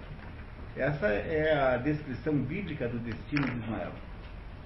Não é o caso de Isaac. Isaac é o sujeito que é aceito pelo, pelo Espírito, que o recebe, o aceita e o, e o, e o, e o, e o, e o agasalha, e que, portanto, é, irá, a partir da, dessa sua existência, ele irá se transformar um pouco mais para frente num, num uh, candidato à, à Terra Prometida. A Terra Prometida, se na Bíblia é representada por um pedaço de terra, é claro que nós aqui já estamos em condição de olharmos para isso mais simbolicamente e imaginar que a Terra Prometida é o céu. Por que, que é o céu? Porque aquilo que está em, em sintonia com o Pai, com o Espírito, portanto, aquilo vai para o céu. Não é? Ir ao céu significa o quê? Apenas realizar a natural, uh, natural uh, decorrência da união entre o Filho e o Espírito, entre o, o, Filho e o Pai, ou seja, da união do homem com o Espírito. Por isso é que é, você tem essa ideia de povo escolhido, de alguma maneira é essa ideia, alguém demonstrar esta união, demonstrar esta, esta equivalência, esta equação, passa a ser, digamos, simbolicamente o papel civilizatório do povo de Deus o outro não tem a mesma sorte, porque o outro é rejeitado sem que ele tenha feito qualquer coisa contra. Veja, o que é importante é que o Ismael não é, não fez isso porque era um sujeito mau, que fazia coisas más, porque era delinquente. Ele era um sujeito que de alguma maneira não agradou a Deus, ou porque Deus achou que não devia ser ele escolhido, porque ele não tinha as condições, ele é rejeitado pelo pai e mandado passar, passar, passar, né, é, é, errar pelo deserto, faz com a sua mãe. Não é isso? A mãe não o deserta, a mãe não, não, não, o, não o, o repudia, quem repudia é o pai, portanto é o espírito. É preciso que vocês compreendam bem o significado simbólico dessas duas situações, porque no fundo essas duas situações são a situação típica da vida. A vida humana é assim, você recebe, você às vezes é aceito, às vezes você é rejeitado. Não é assim que a vida humana é, realmente, concretamente? Ou alguém aqui vai me dizer que é sempre rejeitado? Ou você me dirá, ao contrário, que você é sempre aceito e sempre bem recebido e sempre faz tudo o que você quer? A vida humana não é uma mistura dessas duas coisas? É ou não é? Não é? Pois essa é isso que se representa simbolicamente, digamos, esses dois primos. Eles são irmãos, né? Eles são irmãos por pai de pai. Abraão, é, é, Isaac e Ismael são irmãos por pai de pai. Eles têm, portanto, um parentesco é, claríssimo de sangue. Eles não têm um parentesco longínquo, têm um parentesco real de sangue. E, no entanto, embora tenham um parentesco, tenham um parentesco sanguíneo, eles têm destinos muito diferentes. Ora, o que é que pode acontecer para atrapalhar os planos de um e do outro? Aquele que está no deserto procurando um pai, afinal de contas, já que ele está mandando embora, ele vaga, vaga, vagará pelo deserto à procura de alguma coisa, não é isso? Olha, é o nosso Ismael aqui que passa a vida, que vai para o mar, vai vagar no mar para ver se encontra alguma coisa lá. Para ver se o mar, naquele, naquele modelo do Narciso, será capaz de apresentar a ele uma, um retrato da vida, como, como que por reflexo, porque ele precisa entender o que está acontecendo. Por isso é que o Ismael é um sujeito que se põe sempre numa postura muito alta de horizonte de consciência. Ele tenta entender todos os elementos que estão aí a partir de um quadro maior. Não é isso? Né? A partir de um quadro maior. Ora, o outro, que é o, o, que é o, que é o Isaac, que é aquele que não é, foi rejeitado e que, no entanto, recebeu de cara né, o amor paterno, ou seja, a receptividade do Espírito. E que, portanto, será possível mais tarde, porque a ideia da Terra Prometida é só lá com pacto com Moisés, isso irá acontecer depois da saída do Egito, não é? mas as possibilidades de haver, o, haver a promessa, o acordo com Deus, estão presentes apenas aí no início, porque é preciso que haja, portanto, uma união entre o espírito e o homem para que possa haver esse pacto, porque se não houver uma sociedade de alguma maneira, não há pacto possível. Não é? Quer dizer, a ideia ussoniana de que, é a, que, são, que, que o, a sociedade é feita por pactos é uma das ideias mais bobas e mais ingênuas que existem que para você poder ter um pacto jurídico, um contrato entre indivíduos, o pacto social, por exemplo, os indivíduos combinam de poder existir em conjunto do modo como existem. Para que possa existir isso, tem que haver antes uma sociedade. Porque isso não pode criar a sociedade em si própria. Para que possa haver um pacto social, tem que haver antes uma sociedade. Portanto, se há um pacto entre os judeus e, e entre os judeus e, e, Deus, é porque antes havia entre eles uma espécie de sociedade qualquer. Ora, mas essa sociedade que tem que haver antes nunca é uma sociedade eh, no sentido jurídico da palavra, nunca é uma sociedade econômica, é sempre uma sociedade, uma, uma sociedade de consciência. Não é? O que faz com que seja possível ter uma sociedade pactuada entre si é, por exemplo, haver entre os indivíduos dessa sociedade alguma unificação espiritual. Senão não há. O que faz gerar a sociedade, do ponto de vista factual, é uma unificação espiritual que existe antes. Portanto, a unificação espiritual entre Isaac e Deus foi absolutamente imprescindível para que pudesse haver depois o pacto entre Moisés e Deus. Senão não teria havido. E essa unificação é, espiritual acontece a partir do momento em que, simbolicamente, Isaac não é rejeitado, mas Ismael é rejeitado. Não é? Ora, aquele que eh, vagueia pelo deserto é capaz de encontrar eventualmente o espírito? Mas certamente que é. Tanto é que os, os, os árabes, que são os descendentes de Ismael, encontrarão o islamismo mais para frente. A, a, a descoberta do islamismo, a descoberta do espírito.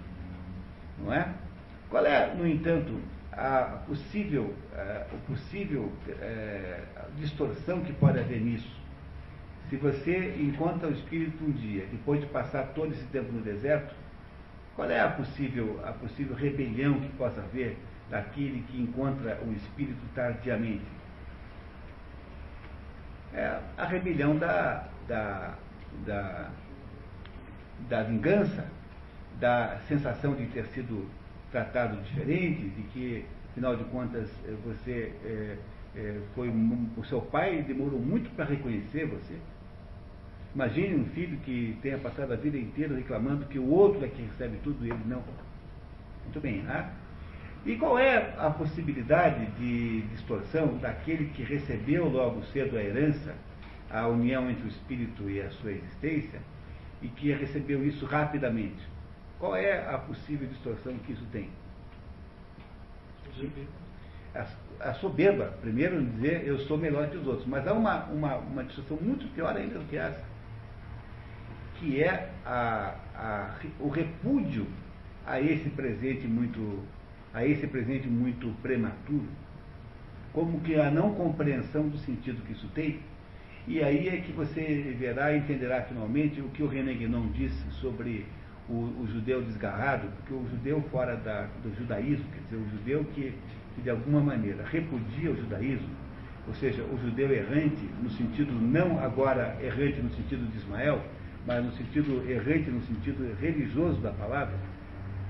Esse judeu errante é, de acordo com Guénon, a maior fonte de doutrinas diabólicas que há.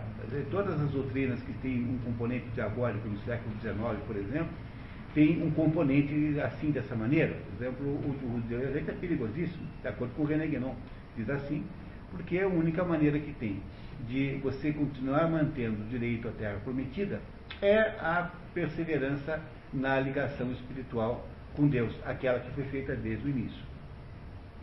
Portanto, o que você tem aí é, são dois componentes de natureza, de natureza, de natureza, digamos, é, herética, né, no sentido amplo da palavra herético, que estão presentes nessa história. Ora, qual é a essência dessa história? Essa história é a história da condição humana. A condição humana é a de um barquinho que navega no mar, no mar da, do cosmos, no mar da vida é, real, na vida complexa, incompreensível. Esse mundo no qual o barquinho navega é um mundo que não pode ser compreendido na sua totalidade. Ele não é um mundo que possa ser acessável por qualquer pessoa a qualquer momento. Ele é um mundo, ele é um mundo cheio de mistérios. Quando você, é, quando você está procurando um sentido espiritual para isso, como Ismael faz, o que você pode ter é esse, é esse ar irônico que de vez em quando ele tem. Ele de vez em quando olha para isso no ar irônico. Mas percebam que ele está procurando o todo. Ele procura, o Ismael procura, como uma visão do conjunto, entender o todo da situação. Nesse ponto de vista, ele está cumprindo a sua, a sua digamos, a sua, é, a sua, o seu destino histórico, na medida em que ele representa o sujeito que, não tendo é, a espiritualidade garantida, tendo sido recusado pelo, recusado pelo pai, precisa encontrar alguma coisa no mundo para substituí-lo. O outro, o Acabe, que representa quem o Acabe? Um rei judeu mau. O que, que o rei judeu mau? Por que, que ele é mau? Porque ele quer implantar o, culto a Baal. Olha, o que, que é o culto a Baal? O culto a Baal é o culto a um ser, a, um, a, um, a um, uma entidade da terra, uma entidade maligna, abismal. Portanto, o outro, embora tenha sido, em princípio, é, atendido com ou a aceitação da sua, da sua, da sua filiação a Deus, portanto ao Espírito, é o que? É o negador dessa ligação e tenta fazer o quê? Tenta negar o Espírito e produzir uma, uma, uma sociedade com a Terra. Não é isso que faz o Acabe? É isso que ele está fazendo? Olha, o que, que o Acabe quer fazer? O Acabe quer conquistar a Terra, quer conquistar o cosmos, quer conquistar aquilo que ele não entende. O Acabe, Acabe é um modelo do prometanismo humano, da falta, da incapacidade do homem tem de pensar nos seus próprios limites, na sua incapacidade de sentir-se como criatura. Portanto, o Acabe é essencialmente um gnóstico, é essencialmente um sujeito soberbo, que acha que ele é que define o que é bem e o que é mal, acha que é ele que está iluminado pela tarefa de produzir este ataque ao desconhecido. Matar a baleia significa dominar o cosmos. Ismael não acredita nisso porque afinal de contas ele não tem que abandonar nada, ele é aquele sujeito que está, que foi repudiado desde o início, e ele, afinal de contas, não tem dentro disso nenhuma, nenhum componente, nenhum componente de rebelião, ele não tem rebelião nenhuma. Ele tem um certo cinismo perante as questões da vida, porque afinal de contas ele está olhando a vida de um panorama muito mais alto, de um ponto muito mais privilegiado do que o Acabe. No entanto, o Acabe está produzindo o quê? Está produzindo a, a tentativa de conquistar, de dominar e de vencer a natureza. A natureza representada, não a natureza no sentido ecologista da palavra, mas a natureza das coisas. Ele não se conforma com o fato de que ele não tem uma, uma perna. Ele não entende por que isso aconteceu com ele. Ele está rebelado contra o destino. O destino que ele vê incorporado naquela baleia, como sendo apenas uma. a baleia é apenas a aparência que as coisas têm. Ele diz isso textualmente. No dado momento ele diz, olha, no fundo, no fundo, tudo que existe está apenas escondendo alguma coisa que só é visível atrás daquelas coisas.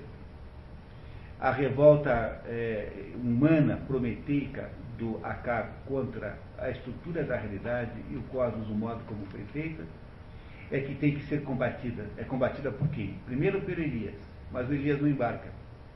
Depois é pelo Starbuck. Esse fará o mínimo de reação possível. Mas a reação que o Starbuck é capaz de fazer é muito pequena. O Ismael não tem nenhuma reação, porque ele é apenas um observador é, distante, ele é um gourmet, ele não é nada, não manda nada, não tem nenhuma importância na história. Ele é apenas um sujeito que está vendo tudo. Ele só consegue ver tudo porque ele é um órfão. Porque ele é um órfão do espírito. Porque ele é um sujeito que não foi, de alguma maneira, é um palha, é alguém que está solto na vida humana, ele não tem autonomia nenhuma, ele está, portanto, livre de alguma maneira para olhar para o panorama sob diversos ângulos. E, esse, e, esta, e esta tentativa, portanto, do acaso, essa tentativa soberba de dominar o destino, de dominar o modo como as coisas são, ou seja, de dominar a realidade da natureza, é uma tentativa que irá até o fim sem que possa ser obstaculizada por ninguém. Quando ela chega no fim, ela é coroada com a destruição do próprio ser, ou seja, o, o homem se autodestrói quando faz isso, porque o, o, o, ser humano não é capaz de fazer uma coisa dessa, tendo em vista o tamanho que essa coisa tem na sua grandiosidade. Se você comparar o Behemoth, o Leviatã, e aí é preciso tomar cuidado porque, de modo geral, compara-se o Leviatã com a natureza no sentido físico e o Behemoth com, a, com o ser humano. Mas no caso, no livro de Jó parece que é o contrário. No livro de Jó, no, no, no livro de Jó é assim. Aqui parece que se faz o contrário. Quer dizer, a, a, não, não é que se faça o contrário, mas é assim. O Behemoth não é citado aqui em nenhum momento. E o que o Leviatã representa aí são as forças naturais, um monstro que é a natureza, que é incompreensível, inacessível, incapaz de ser, é, no fundo, perscrutado. É imperscrutável. Lembra? Estava essa palavra aí no texto. E o, e o que o acaso representa é a empáfia humana, a soberba humana de querer controlar isso. Pois não é possível que o Behemoth vença o Leviatã, como também não é possível que o Leviatã vença o Behemoth. Em última análise, no fundo, esses dois aí vão virar churrasco, são dois monstros que virarão churrasco no juízo final. Até então, a condição humana será uma eterna luta contra essas duas coisas, uma eterna luta contra as forças que são tão poderosas quanto ele. E essa é a razão pela qual o Acabe perde. O que é perder? Perder é mergulhar no abismo. Ou seja, ele é, havia renegado a espiritualidade, ele renega o sentido daquelas coisas todas e torna-se então soberbamente obcecado com a ideia de conquistar aquilo que não é possível ser conquistado pelo ser humano. Quando ele empreende essa ideia até o último limite, até o limite dela, ela, ele é destruído e tragado pelo abismo. Ser tragado pelo abismo é ser transformado em coisa, ser coisificado foi para o fundo do mar, distante na direção contrária ao dos mastros do navio. Ora, apenas Ismael se salva. Flutuando no quê? Flutuando no caixão de Kefek. Que, ah, e por que é que ele flutua no caixão e se salva? Porque o caixão, de alguma maneira, simboliza o lenho, o lenho da cruz, por exemplo aí a ligação, aí há uma analogia muito clara entre o caixão do defunto, feito de madeira, simbolizando o lenho da cruz, ou seja, onde for possível manter a espiritualidade em dia, o mínimo que foi, era possível escapar daquele processo. E, no entanto, ele também ele só sobrevive por quê? Porque ele é apenas um órfão. Quando Rachel descobre, né, quando Rachel o recolhe, recolheu apenas mais um órfão. Ou seja, a condição humana continua do mesmo jeito, exatamente como estava antes de tudo isso acontecer. Não é possível, portanto, é, tornar a condição humana é, positiva pela destruição dos elementos, pela, pela contestação da estrutura da realidade. Não há nenhuma conotação ambientalista nisso, por favor, tá? Reparem que não é possível argumentar ambientalisticamente nesse livro, por mais que, até que não fazem muito os ecologistas, sabe que não dá. Não é? Não há aqui nenhuma noção de respeito à natureza. Não é a natureza em si própria que está aqui em questão, mas é a estrutura da realidade contra a qual não há nenhuma possibilidade de nós nos rebelarmos. A rebelião contra a estrutura da realidade é aquilo que faz o capitão Acabe. Ele o faz porque ele está sendo inspirado demoniacamente. Porque ele foi tomado de uma deliberação demoníaca que faz o quê? O, o demônio tem duas estratégias. A primeira estratégia é dizer que você mesmo é Deus. E a segunda estratégia é dizer que você é mesmo que você não, que não é nada, porque Deus, afinal de contas, não existe. Portanto, você é apenas mais um sagui que anda de duas pernas por aí, um sagui grandão assim, e que no fundo é apenas um, um tipo de orangotango. É isso que, é isso que, que, que fundamentalmente é a estratégia demoníaca. Pois o, o nosso capitão é, Acab está inspirado pelo demônio e ele comete os dois grandes pecados que são possíveis naquele contexto da descendência de Abraão. O contexto da vingança, a vingança por ter sido acontecido com ele o que aconteceu, e é isso que inspira, digamos, mecanicamente a história, e o contexto da rebelião contra a sua própria condição, que é o contexto da, da negação da existência da transcendência. Porque ele colocou-se na posição de transcendência. Agora, ele é transcendente, ele é uma, como se fosse um próprio Deus. Ele tem os dois componentes de rebelião presentes na sua ação. E é essa a história da humanidade incapaz de entender a sua própria existência e, e, e o que a transforma numa humanidade suicida. Isso que está aqui. A morte do, do, do, Kepod, não, do Pecod, a morte do grupo, com exceção do Ismael, porque alguém tinha que ficar para contar a história, né? embora ele continue órfão, ou seja, nada disso ajudará, a não ser em aumentar a orfandade do ser humano, porque é o que ele é, ele é órfão. Órfão de pai, ele foi o rejeitado pelo, pelo espírito, pelo pai lá no início. Embora ele continue órfão, ele ainda pode continuar vivo. No entanto, o, o empreendimento de soberbo humano, que é que o Acabe representa, é absolutamente incapaz de dar certo. É isso que significa a vitória do Mob Dick. É a vitória do Leviatã contra os, o, os esforços do, do, do Behemoth. Eu dizia para vocês o contrário.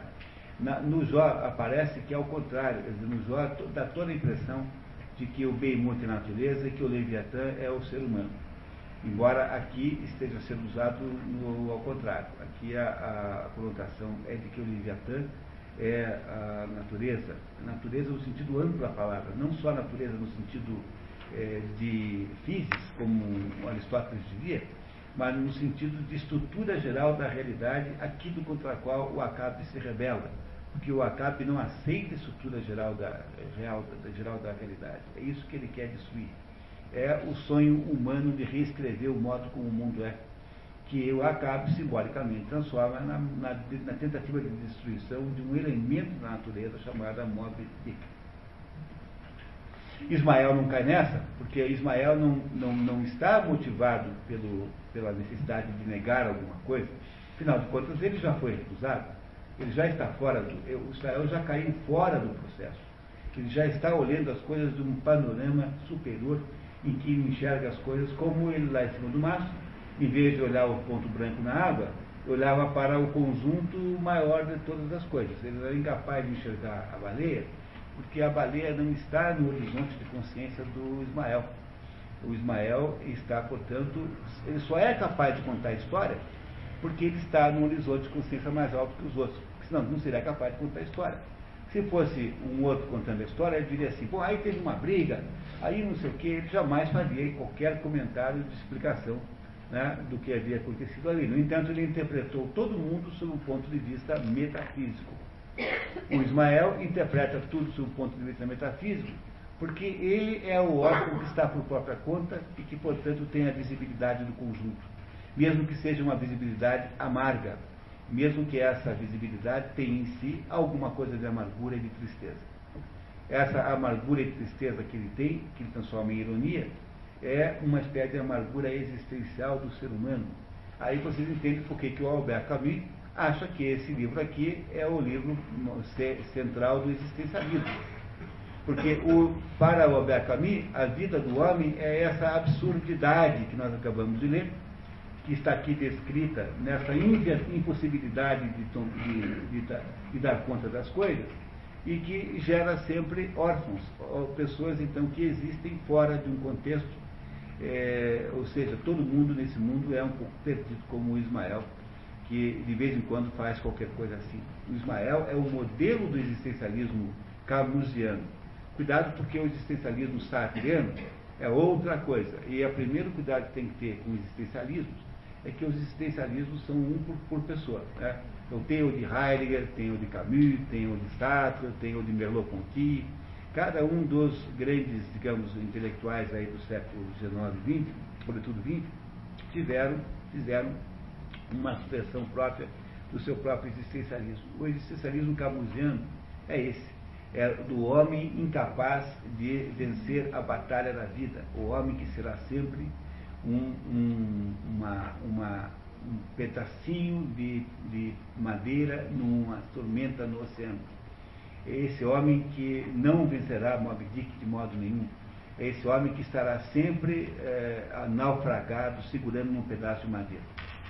Essa é a, central a ideia do existencialismo. Já que o mundo é assim, e que isso é uma absurdidade, o que fazer nesse contexto? É a pergunta que Camus quer responder com a sua obra. É, o que fazer dentro desse contexto? Entendem agora por que, que os existencialistas gostam dessa história? Sobretudo Camus, a coloca no topo, no topo das histórias. Essa história que melhor revela a existência humana. É, nós podemos concordar com ele sem nenhum problema, porque de fato essa é uma história que revela como poucas a estrutura da condição humana. O que talvez a gente não consiga fazer é concordar com todas as terapias que ele indica, porque e concordar com o diagnóstico de uma doença pode ser fácil, o problema é saber é, se, há, se não há mais de uma terapia possível. O que talvez esteja equivocado no caminho, de certa maneira, seja a terapia, que ele imagina que seja assim, comportar-se como um Merceau. É? Ou nem o Ismael comporta-se como um Merceau. O Ismael não se comporta como um Merceau. Ele tem consciência da realidade. Perder a consciência moral completamente, como o Merceau faz no estrangeiro, é muito menos do que, do que o Ismael faz. O Ismael pode ter, assim, uma, um distanciamento irônico sobre a vida. Afinal, tem um certo direito. Ele é o filho rejeitado, aquele que o espírito abandonou. Abandonou por obra da decisão do próprio espírito. Não é? é claro que num contexto de consciência alta, é, é, é preciso compreender isso sempre simbolicamente. Porque, no fundo, a condição humana que é assim. Nós somos uma mistura de abandonos e recepções. A nossa vida é um conjunto de, de situações em que nós somos recepcionados e um conjunto de situações em que nós somos desprezados. E esse conjunto de abandonos e recepções é a estrutura essencial da vida. Seja como for, qual tenha sido o seu caso, qual tenha sido aquele caso especificamente, sempre haverá em torno desse, dessas ações de abandono e recepção alguma coisa que as unifica. E essa coisa que as unifica só pode ser compreendida a partir de um horizonte de consciência muito mais amplo, que é aquele que nessa história só o Ismael é capaz de ter, porque o Starbuck ele é um defensor dos conceitos cristãos nos quais ele foi criado. Quer dizer, o, o Starbuck ele vê o anticristianismo daquilo tudo, quer dizer, a barbaridade moral que aquilo representa, e só consegue reagir como? Reagir com uma objeção de natureza religiosa. Né? Mesmo Elias, o Elias é um sujeito já que tem uma noção mais de ironia do que propriamente de profecia. De todos os personagens, a que tem a maior consciência é o Ismael, sem dúvida nenhuma. Mas é uma consciência estéril, porque é a consciência do homem consciente que, no entanto, estará completamente sozinho e completamente incapaz de conseguir qualquer processo. Essa é a consciência do Ismael, é uma inconsciência amargurada, ela é amargosa, é uma consciência triste e desanimada, porque o livro, no fundo, não traz nenhuma esperança no, no, no final do túnel.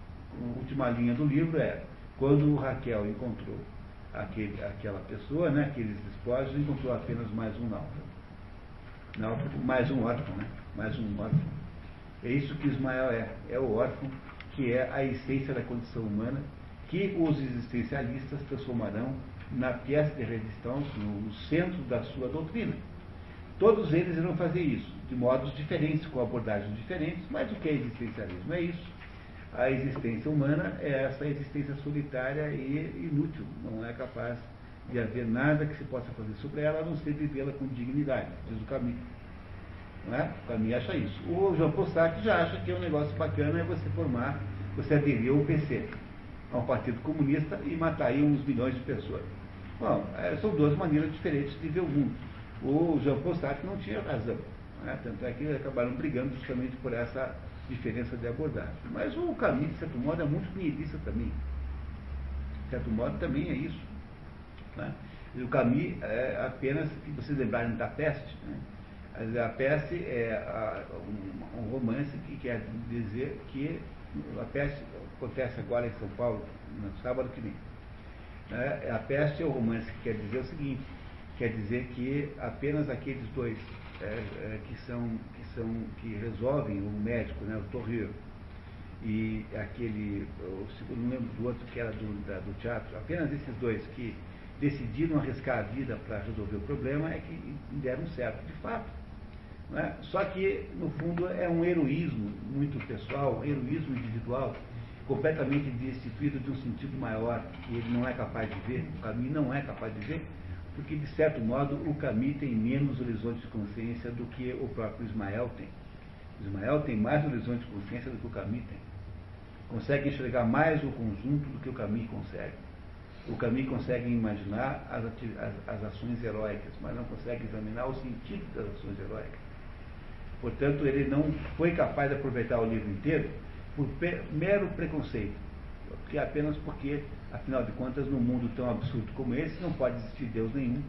Logo, as coisas não podem ter nenhum sentido de fundo, porque para que houvesse um sentido de fundo, alguma coisa que unificasse coisas tão diferentes, teria que haver uma entidade unificadora. Se você não acredita nela, então desaparece completamente a possibilidade de ver o sentido conjunto, que é aquilo que o, o Ismael ainda consegue ver. Não é? O Ismael consegue ver isso ele é um sujeito que se revela pouco é, religioso o tempo todo. Pois ele é pouco religioso porque, no fundo, no fundo, ele é apenas um, ele é um andarilho da vida, ele é um andarilho nesses mares, ele é alguém que está flutuando tentando entender. Essa é a diferença do Ismael para os outros. O Acabe é um revoltado metafísico. O Acabe não, não aceita a existência da estrutura da realidade, e resolve destruí-la para colocar talvez uma outra coisa no lugar, ou seja, ele resolve combatê-la, transformando-a simbolicamente numa caça, num alvo de uma caçada, que é a baleia Moby Dick, que o mutilou, ou seja, ela tem todas as condições para ser eleita esse, esse, esse objeto de ódio que ele tem, não só com relação à baleia em si própria, mas com relação à sua própria condição humana. O que o Acabe detesta e odeia é a sua própria condição humana. E essa condição humana que ele detesta e odeia é que ele imagina poder mudar com a destruição simbólica do que a simboliza, que é a baleia é, poderosa, o Mob Dick, a baleia branca. Pois isso é rebelião metafísica, nada mais do que isso. É a rebelião do ser humano contra a sua própria condição. E é isso que o Elias quer, quer, quer, impedindo, que, quer impedir que ele faça, que o Acabe faça lá, que quando o Acabe bíblico tenta transformar a religião judaica num culto ao Baal, ou seja, um culto a um ser demoníaco, diabólico, que, que entre outras coisas, eh, exige sacrifícios humanos, o culto ao Baal é um culto sangrento, sanguinário, sacrifícios humanos. Toda vez que você encontrar qualquer sociedade que tenha sacrifício humano, qualquer uma, você pode ter a certeza que ali está uma sociedade em total decadência. Daquilo que ela está vivendo, uma espécie de final dos seus tempos. Quando os espanhóis chegaram no, na América Central e descobriram que aqueles astecas, incas, maias, enfim, faziam sacrifícios humanos, é, foi muito fácil para que eles os derrotassem, porque afinal eles já estavam corruptos, corrompidos por dentro essa é a tese, aliás, do, do, do, do filme Apocalipto, do Mel Brooks, que não é a tese dele, e não foi ele que inventou, na verdade é uma tese antropológica, de que quem destruiu aqueles povos não foram os espanhóis, mas eles implodiram porque eles já estavam completamente carcomidos. Não é como um, um negócio que se arrebenta sozinho. Não é? Ah, durante, em toda a cultura grega, por exemplo, o sacrifício humano é abominável. Tanto é que por causa do sacrifício humano que Agamemnon faz da sua filha Ifigênia, a, a, a sua, 20 anos depois, 10 anos depois, a própria destruição de Agamemnon, o crime né, da, da matança do rei. Como se aquilo tivesse sido um crime imperdoável. Para um grego, o sacrifício humano é abominável. Para os judeus também. Tanto é que quando uh, Abraão vai matar Isaac, aparece, aparece um, um anjo e troca o menino por, por, um cordeiro, que é o mesmo cordeiro, aliás, que teria sido dado é, lá como oferenda de, de, Abel para Deus, no início do, do Gênesis. Aí há uma, uma ligação entre essas duas coisas aí. Portanto, sacrifícios humanos são a coisa mais abominável que você possa imaginar em termos de religiosidade. Abominável, que eu digo, quando digo abominável, digo no sentido técnico da palavra. Né? É isso não, e não no sentido emocional da palavra. Abominável no sentido de que são cultos demoníacos só os cultos demoníacos lidam com sangue humano. Apenas esses. Não é? E, portanto, mais demoníaco do que esse, esse é impossível imaginar. O sujeito que tempera a espada no sangue dos, seus, dos outros seres humanos. Não é? Veja, a, a, ligação de amizade que há entre o Ismael e o Kekeg é uma, Kekeg, né? é uma ligação que só pode ser cumprida da seguinte maneira quando os dois se defrontam com a possibilidade de navegar no, no pecote, ou seja, no, é, de, de, de, de fazerem a viagem juntas, quando eles dois percebem que, embora estejam em níveis muito diferentes de civilização, ambos são seres humanos, é como se aquilo representasse, aquela ligação entre os dois representasse a, a, a a confirmação de que todo mundo é ser humano, independente do seu grau civilizatório. Se o inimigo é comum, ou seja, se o mar e os seus perigos são um inimigo comum, por que não haveria então uma união de amizade entre os dois? Eles se associam porque aí está se manifestando e ficando cada vez mais claramente estabelecido esta, esta luta que haverá entre o homem e a estrutura da realidade e a condição humana. A luta é como é que ela se manifesta. Então, um grupo de homens num barquinho que tem a chance de conviver com a condição humana, ou seja, de viver com ela e, e, e serem capazes de dar com ela de alguma maneira e, por outro lado, a, a, de cultivarem o sonho enlouquecido de destruí-la, controlá-la, mudá-la de igual maneira. É, a união dos, dos, nos três barcos entre os civilizados e os civilizados é apenas a demonstração de que a condição humana, na verdade, é comum a todos e não há aí nada que, que tenha a ver com civilização. Não é a civilização que retirará o homem da sua condição humana. Portanto, as coisas estão equivalentes aí, seja qual for o grau civilizatório que você possa imaginar.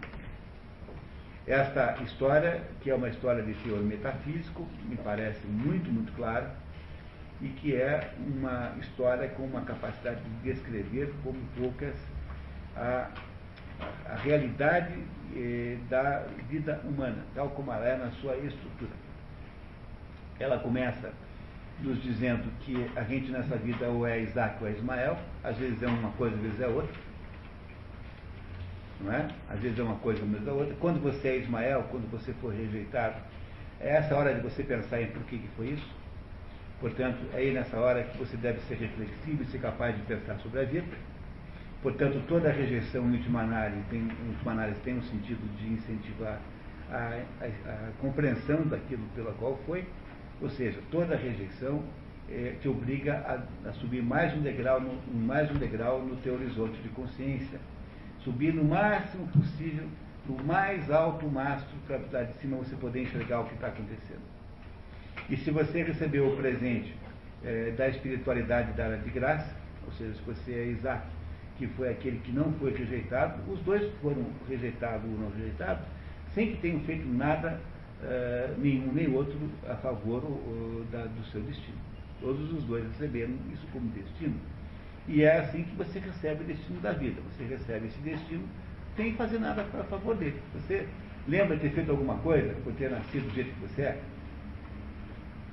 Você, ah, claro, se você for espírita, você pode muito bem inventar uma história daquela fantasiosa. Não, sujeito nasceu sem orelha, porque na outra encarnação ele era um professor primário e vivia puxando a orelha das crianças.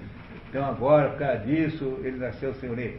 Aí a gente vai concordar, assim, para você, afinal, não morder ninguém, de raiva e tal, mas, enfim, a gente, a, gente, a, gente aceita essa explicação, assim, uma amizade, mas não é uma explicação de verdade.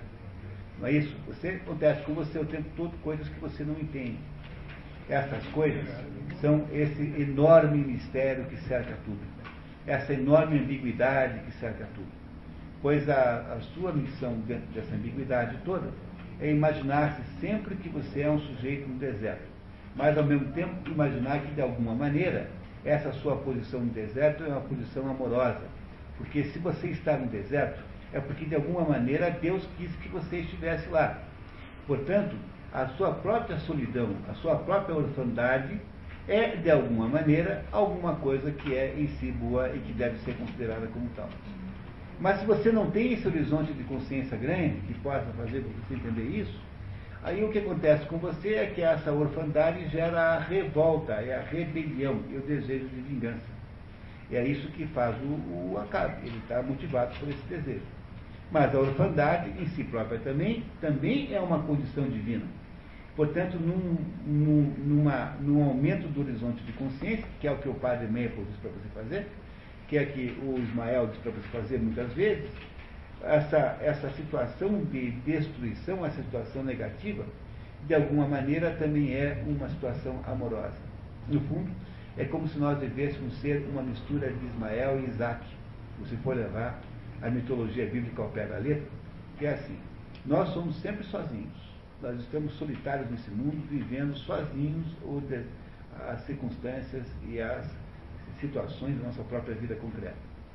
Mas nós estamos também fazendo isso num contexto amoroso. Porque por mais que você viva circunstâncias difíceis e complexas, no fundo, no fundo há aí uma amorosidade implícita em todas as coisas, que é aquela que você deve contar que você tem. Portanto, é possível vaguear pelo, pelo, pelo deserto, é, sentindo, é possível ser rejeitado pelo Pai, sem, no entanto, você destruir a sua própria existência humana. É possível você vaguear pelo deserto e, mesmo assim, considerar-se amorosamente dependente do pai. Ou seja, considerar que dentro da atitude do seu pai deve ter alguma coisa é, é, que é boa, que é positiva e que é a origem dessa. De, e que, é, que vê nisso algum valor que você é incapaz de ver.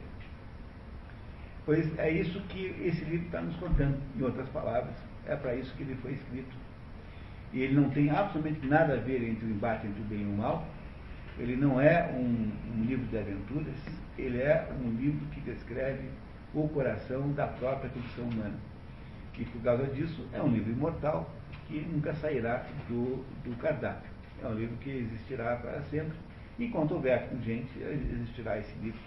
Contanto que a gente o trabalho de entendê-lo. Porque o problema é a gente fazer de conta que ele não diz nada disso. Né? Como vocês viram, é de uma obviedade incrível, porque é, ele é de uma clareza de simbólica inacreditável. Não sei se vocês se deram conta disso.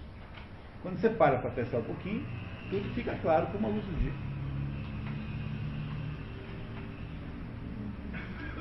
É isso? Dúvidas, pessoal? Perguntas? Pois não você quando ele fala que, é, o, que a ilha no mapa, mas Israel e os lugares de É, porque o, o, tudo isso que acontece com você nesse mundo aqui embaixo é uma espécie de ilusão. Né? É uma espécie de, de ilusão, é uma espécie de, de. Como é que se diz? As coisas que parecem reais não são tão reais quanto parecem. Não é isso? Né? As coisas que parecem reais não são reais. E as coisas que, que são reais não estão na, no mapa, porque elas, elas estão numa outra esfera transcendente que não é essa esfera aqui. Portanto, o que Ismael está dizendo é de que entre as ambiguidades do mundo, entre as dificuldades de entender o mundo, está esta ambiguidade geral que as coisas têm, de que é, o que parece real não é e aquilo que parece real é. Por isso é que o livro vai entrando lentamente numa situação de, de, de uh, nebulosidade existencial, não é? Ele vai chegando num ponto em que você não sabe mais onde você está. E esses dois mundos começam a se fundir um com o outro. É como se você saísse da materialidade para sair para, para um mundo não material e existisse então ambiguamente dentro desses dois mundos. Esse é o sentido dessa, desse comentário do Ismael, que as coisas verdadeiras não estão no mapa, porque o mapa só reflete aquelas que são aparentes, aquelas que têm tridimensionalidade e sensibilidade. As coisas verdadeiras eh, eh, realmente não estão no mapa. São coisas abstratas, são coisas que não se pode mapear, não se pode atribuir a elas uma dimensão física.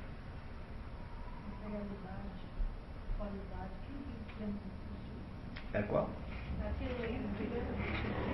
Então, então, as coisas verdadeiras são do mundo da qualidade. E as coisas que são mensuráveis, que são pesáveis, que são ilimitáveis, são todas do mundo do reino da quantidade. Não é isso? Não é isso? O, o, o Acabe acha que, como ele não enxerga a, a, a condição humana como sendo limitada, ele não consegue entender-se como criatura. Ele não entende, então, que para a criatura não é possível sair além daquele limite onde ele está. Não é? Ele não consegue, ele não se conforma com esse fato. Então o que, é que ele faz? Ele tenta destruir os limites humanos pela destruição simbólica da baleia. É isso que ele não consegue fazer, porque no final ele é que é tragado para o abismo e desaparece pelo abismo para sempre.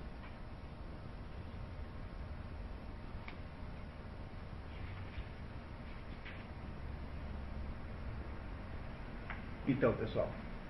Pode comentar aí a afirmação de Starbucks não quero no meu navio homem que não tenha medo da, não, da baleia. Da baleia.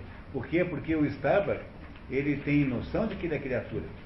E sendo uma criatura, tendo noção de que ele é uma criatura, ele sabe que é preciso que a criatura tema o Criador, porque o, o, o, Criador não foi, foi ele que inventou você, é ele que sabe o que vai acontecer com você e você não sabe. Portanto, o sujeito que não teme a baleia é aquele sujeito que não se encontra na posição humilde de criatura. Ele não quer que a, essa falta de humildade, ele não admite que essa posição de humildade, que essa inexistência de humildade possa, de alguma maneira, né, interferir na, na pesca, ou seja, para que você continue sendo um bom pescador, um bom caçador de baleia, é preciso você olhar para aquele mundo e dizer assim, eu fui capaz de fazer um pouquinho aqui. Eu tenho muito medo que isso possa ser a última coisa. Eu não enfrentarei isso com soberba. O que ele não quer é gente soberba. Por quê? Porque ele tem, por razões religiosas, uma noção é, claríssima de que ele é uma criatura frente a, ao Criador. É essa noção que o Acabe perdeu, Acabe de lá para frente, não. Quem estabelece a diferença do bem e do mal sou eu. O Acabe é que pôs-se no lugar de Deus. O Starbuck, não. O Starbuck tem um horror a essa possibilidade. Não é isso? Mas o Starbuck está muito fraco. Foi perdendo a sua força e não é capaz de obstaculizar a existência desse projeto demoníaco que vai sendo gerado aí, né? Nasce um projeto demoníaco no conjunto, vai nascendo, é como se o demônio fosse tomando conta do processo, até que finalmente né, o demônio incentivando aquelas pessoas produz o desastre final, que é a destruição do homem. O homem é destruído pela sua própria incapacidade de entender quem ele próprio é. Ou seja, pelo, por um engano essencial de pessoa de si próprio que é motivado e incentivado pela ação demoníaca. Essa é a visão que me parece, é, só se pode, se pode tirar daí. Os três selvagens parece que eles têm uma parte, assim, tipo, eles não têm essa concepção de humildade, essas coisas. A gente no começo, no começo tem a impressão que o, o, o Kierkegaard vai ser importante, mas não, não, a importância dele se resume a ter mandado fazer um caixão no qual o outro vai salvar. Porque ele, vai, ele perde completamente a importância relativa, desaparece na narrativa, e ele é importante no início apenas para demonstrar que o projeto humano é um projeto coletivo, ou seja, que não há diferença de civilização. E quando você enfrenta, quando você enfrenta, digamos, a estrutura da realidade, todo mundo é muito parecido, todo mundo é igual. Então você se iguala como? Na morte, diz o Ismael, e na, nessa ligação entre os selvagens e, o, e os civilizados. No fundo, eles todos estão no mesmo barco fazendo a mesma coisa. Não há mais diferença.